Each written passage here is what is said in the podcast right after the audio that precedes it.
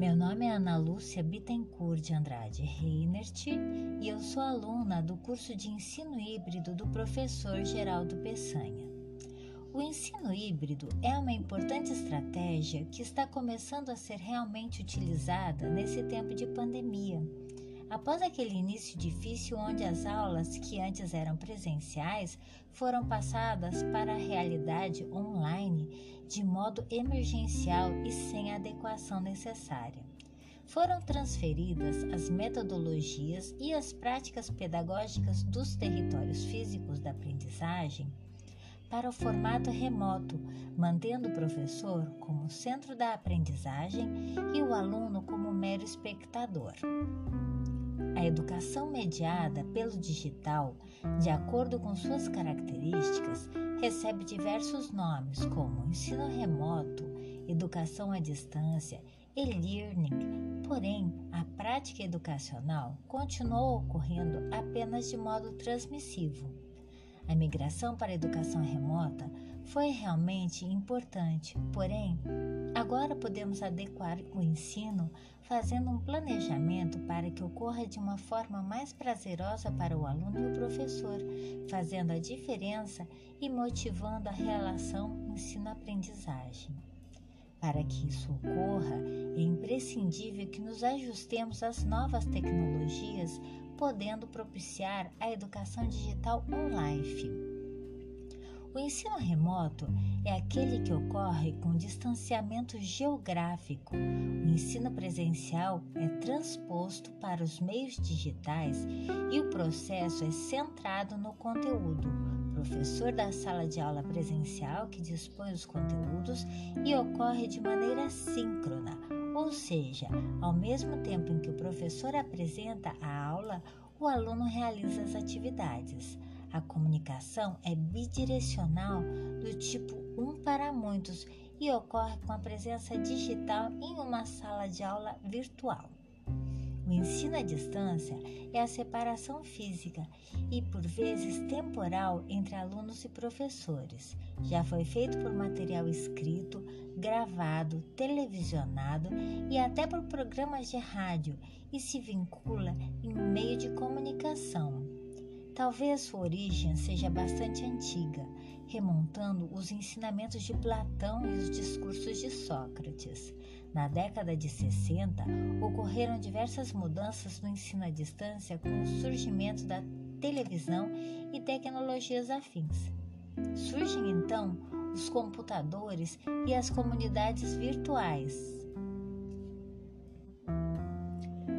Porém, na maioria das vezes, o modelo pedagógico permanece focado no instrucionismo.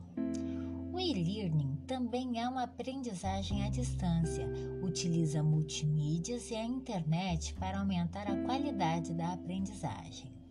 A educação online, onde as experiências de aprendizagem ocorrem por meio de qualquer tecnologia que utilize recursos disponíveis na internet. Outra forma de ensino à distância é o Web-Based Learning, que baseia a sua função no computador e na internet para interagir com o professor, os colegas e o material didático. Blended Learning é a combinação e a articulação entre a educação presencial e a distância. E o Open Learning permite ao estudante definir o seu próprio percurso formativo. Então, nós temos a educação híbrida, que é constituída por processo de ensino-aprendizagem e mescla os espaços geográficos e digitais, meios analógicos e digitais, interligando naturezas e proporcionando o desenvolvimento de metodologias inventivas. E assim nós temos a educação on-life, onde se defende o fim da distinção entre o offline e o online, e concluímos que as tecnologias digitais e as redes de comunicação não podem ser encaradas como meras ferramentas, instrumento, recurso e apoio, mas como forças ambientais que cada vez mais afetam quem somos e como socializamos, nossa concepção de realidade e nossa interação com a realidade. E essa realidade hiperconectada nos mostra cada vez mais a junção do mundo biológico, do mundo físico e do mundo digital, o acesso ao conhecimento, a abundância de informação. E esse acesso possibilita repensar diferentes contextos investigativos e de desenvolvimento e formação que favorecem a inventividade no ensinar e aprender.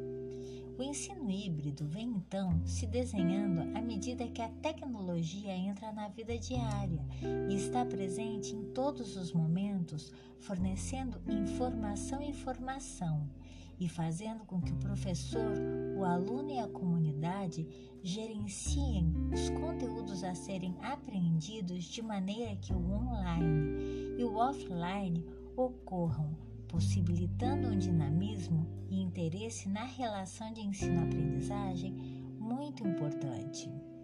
Benjamin Bloom foi um dos criadores da, do ensino híbrido e nos deixou uma importante contribuição para esse processo, que é uma, a teoria de Bloom, orientando muitas ações e projetos para quando nos planejamos e usamos as técnicas que são, por exemplo, a sala de aula invertida, grupo GVGO e outras atividades desse universo.